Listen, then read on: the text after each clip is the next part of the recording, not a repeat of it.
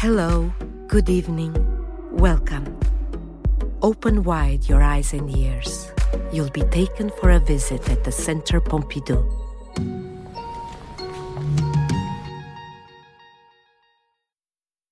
The comments of Didier Ottinger, curator of the exhibition Bacon Books and Painting, are translated and read by Anna Hiddleston Galloni.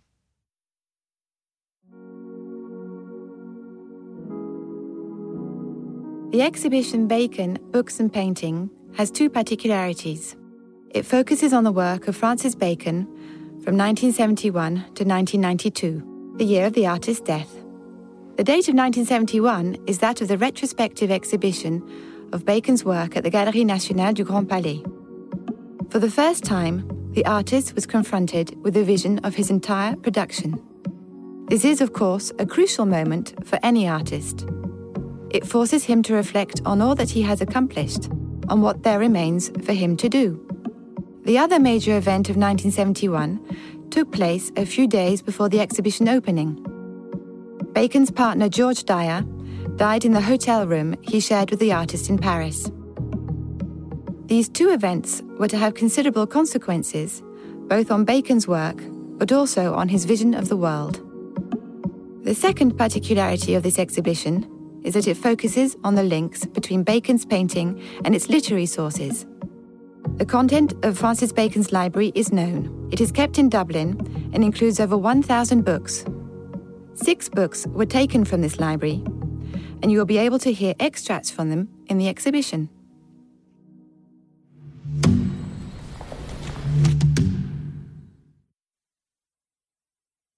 Aeschylus, the Eumenides, Oresteia. Uh, I made my quiet way to the nook where the wreaths were massed and saw upon the altar there a man accursed of gods. He was a suppliant in that place, dripping blood from his hands, which held a sword freshly drawn, and a branch of olive from high on the bush, all wrapped with great care in a long piece of wool from a fleece of fine color. So far at least I am coherent in my speech. But in front of this man there slept an awesome company of women settled there among the chairs, and yet I cannot call them women.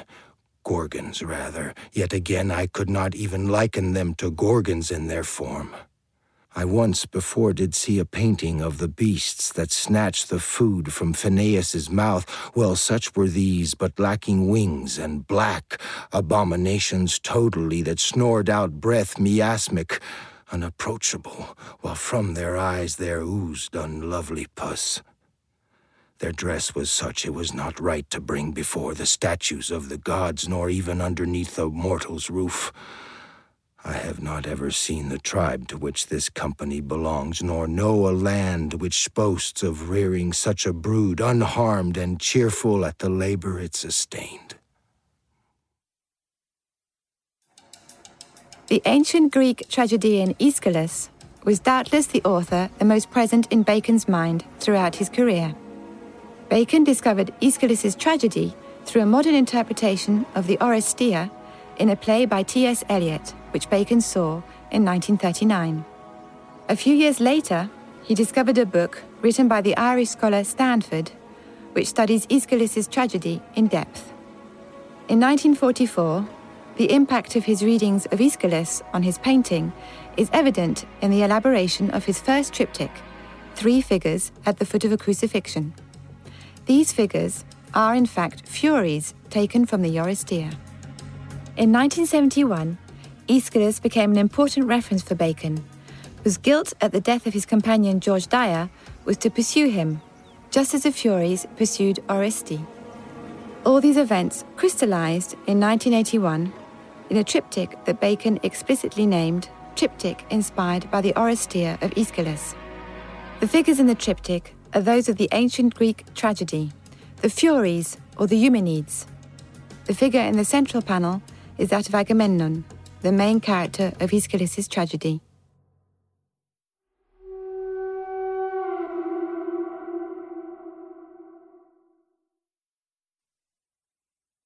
Friedrich Nietzsche, The Dionysian Vision of the World. The Greeks, who in their gods at once declare and conceal the secret doctrine of their vision of the world, established two deities as the twin source of all their art Apollo and Dionysus. In the domain of art, these names represent opposing styles. Nearly always entangled and entering into struggle with one another, they appear merged but once in the blossoming of the Hellenic will in the artwork of Attic tragedy. All this is to say, the human achieves the blissful feeling of existence in two states in dreams and in intoxication. In what sense, then, was Apollo able to be made the god of art? Only in his being the god of the dream presentation. He is the shining one through and through, in his deepest roots, the god of sun and light who reveals himself in radiance. Beauty is his element, eternal youth his companion. Dionysian art is centered on the play with intoxication, with a state of ecstasy. There are two powers above all else that elevate the naive men of nature to the self forgetting of intoxication the drive of springtime and narcotic drink. Their workings are symbolized in the figure of Dionysus. Francis Bacon's interest in Aeschylus led him almost naturally to read and reread a work by the German philosopher Friedrich Nietzsche on the birth of tragedy. It explains the roots of ancient Greek tragedy, but also brings to light two principles which, for the German philosopher, directed the artistic production of the Greeks at the time of Aeschylus. Nietzsche set up a dialogue between two powers, between two divinities, which precisely inspired this tragedy. The first is Apollo, the god of light, of clear form, of the intelligible, and of distance. The other is Dionysus, the god of intoxication, the inventor of wine, and of the state of ecstasy. In his paintings, Bacon reproduced the specific genius of each of these two principles described by Nietzsche. The rigorous flat areas of colour, the geometric forms of his triptychs, fully refer to an Apollonian inspiration. As for Dionysus, Bacon sought him out through his choice of subjects, such as sinking sand dunes, vaporous clouds, or the energy of water running in spurts from a tap, as in his painting of 1982. In his interviews with David Sylvester, Bacon described this work as his most accomplished painting. Here, the genius of clarity and Apollonian form combines with the random chance and accident of Dionysian inspiration at the highest level.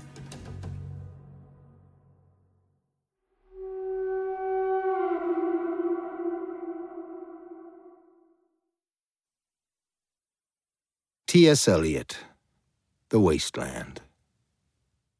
The Burial of the Dead. April is the cruelest month, breeding lilacs out of the dead land, mixing memory and desire, stirring dull roots with spring rain. Winter kept us warm, covering earth in forgetful snow, feeding a little life with dried tubers. What are the roots that clutch? What branches grow out of this stony rubbish? Son of man, you cannot say or guess, for you know only a heap of broken images where the sun beats and the dead tree gives no shelter, the cricket no relief, and the dry stone no sound of water. Only there is a shadow under this red rock. Come in under the shadow of this red rock, and I will show you something different from either your shadow at morning striding behind you or your shadow at evening rising to meet you. I will show you fear in a handful of dust. Frisch weht der Wind, der Heimat zu. Mein iris Kind, wo weilest do. You gave me Hyacinth first a year ago. They called me the Hyacinth Girl. Yet when we came back, late from the Hyacinth Garden, your arms full and your hair wet, I could not speak, and my eyes failed. I was neither living or dead, and I knew nothing.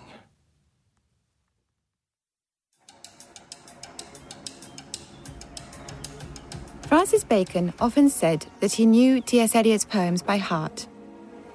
Indeed, it is evident in his paintings that he read and reread Eliot's poetry constantly.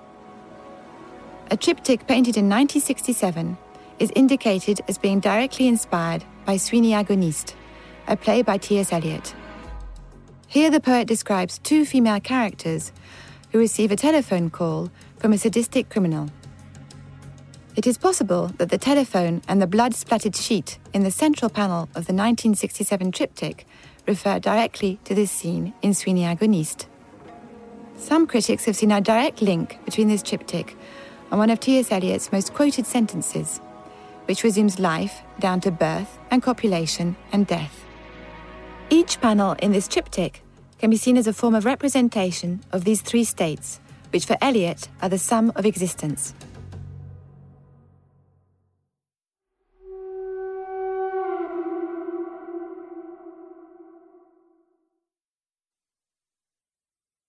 Michel Leiris, Mirror of Tauromachy. In the Tauromachic Pass, the torero, in short, with his calculated twists and turns, his skill, his technique, represents a superhuman geometric beauty, the archetype, the Platonic idea.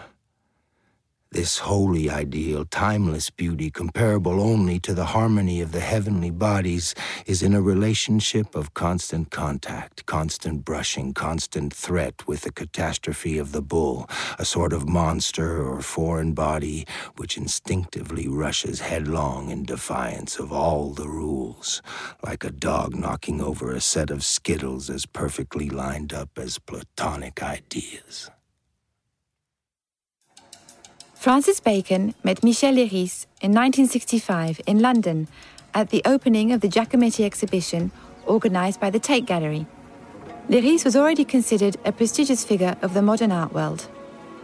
A friend of Picasso and author of several texts on the Spanish artist, he was also known for his participation in the revue Document alongside Georges Bataille. And so, for Francis Bacon, it was important to have Leiris as part of his sphere of influence. Indeed, Michel Leiris was to translate Francis Bacon's interviews with David Sylvester into French. After their meeting in London, Michel Leiris sent Francis Bacon his book, The Mirror of Tauromachy, dating from 1937 and that had just been republished. Almost automatically, a few months later, the first representations of bulls, and then more overtly bullfights, appeared in Bacon's paintings. Bacon drew from Leiris not only an iconography, but also a technique. A technique of collage or montage. Bacon was fascinated by the way in which Leiris employed in his writing different fragments and points of view that he juxtaposed. He composed his books as a cubist artist would compose a painting. The bullfight remained an important subject for Francis Bacon as a metaphor to describe the artist's link to his creation and man's relation to life itself. It was a subject that haunted him until the end of his life, as one of his last paintings shows a bull about to enter the ring. The ultimate metaphor of life itself for Francis Bacon.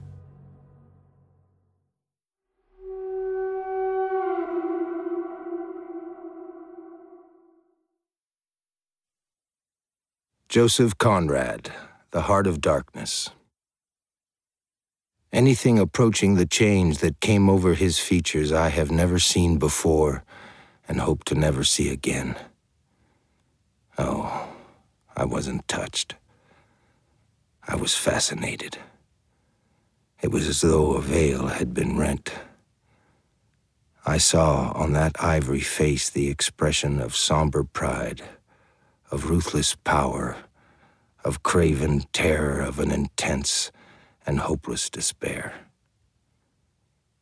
Did he live his life again in every detail of desire, temptation, and surrender during that supreme moment of complete knowledge? He cried in a whisper at some image, at some vision. He cried out twice a cry that was no more than a breath. The horror.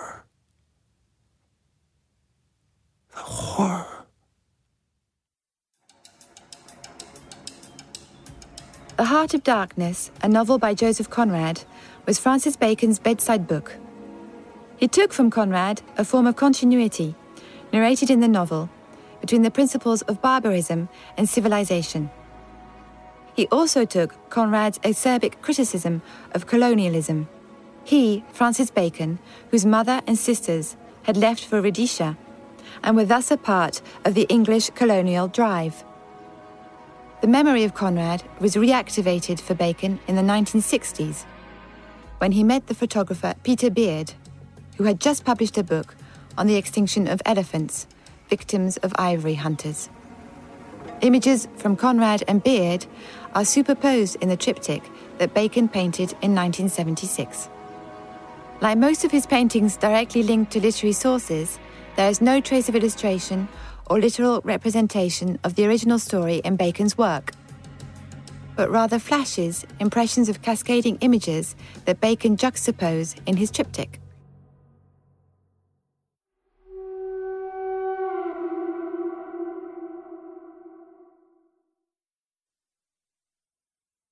Georges Bataille, Slaughterhouse. The slaughterhouse is linked to religion insofar as the temples of bygone eras served two purposes. They were used both for prayer and for killing. The result was certainly a disturbing convergence of the mysteries of myth and the ominous grandeur typical of those places in which blood flows. In our time, nevertheless, the slaughterhouse is cursed and quarantined like a plague ridden ship. Now, the victims of this curse are neither butchers nor beasts, but those same good folk who countenance by now only their own unseemliness, an unseemliness commensurate with an unhealthy need of cleanliness, with irascible meanness and boredom.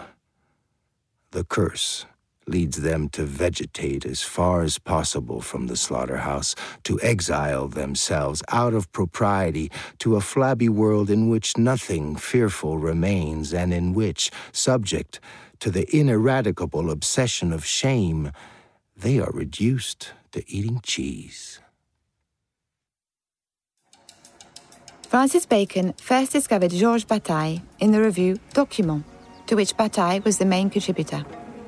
Francis Bacon discovered, above all, an iconography in the review images of slaughterhouses photographed by Eli Lotar, images of parts of the mouth, or a big toe photographed by Boiffard. These subjects appeared recurrently in several of Bacon's paintings. Bacon recognized a great spiritual kinship with Bataille. Georges Bataille was one of the French authors most marked by Nietzsche's philosophy being someone who never stopped fighting against the values of idealism. Bacon recognized himself in Bataille's sometimes radical realism or materialism.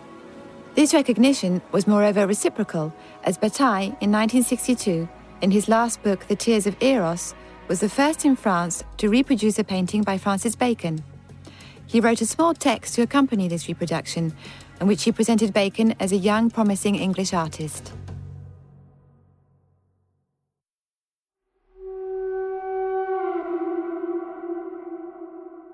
It was a Center Pompidou podcast. You can find all our podcasts on the Center Pompidou website, its listening platforms, and social networks. See you soon with the next podcast.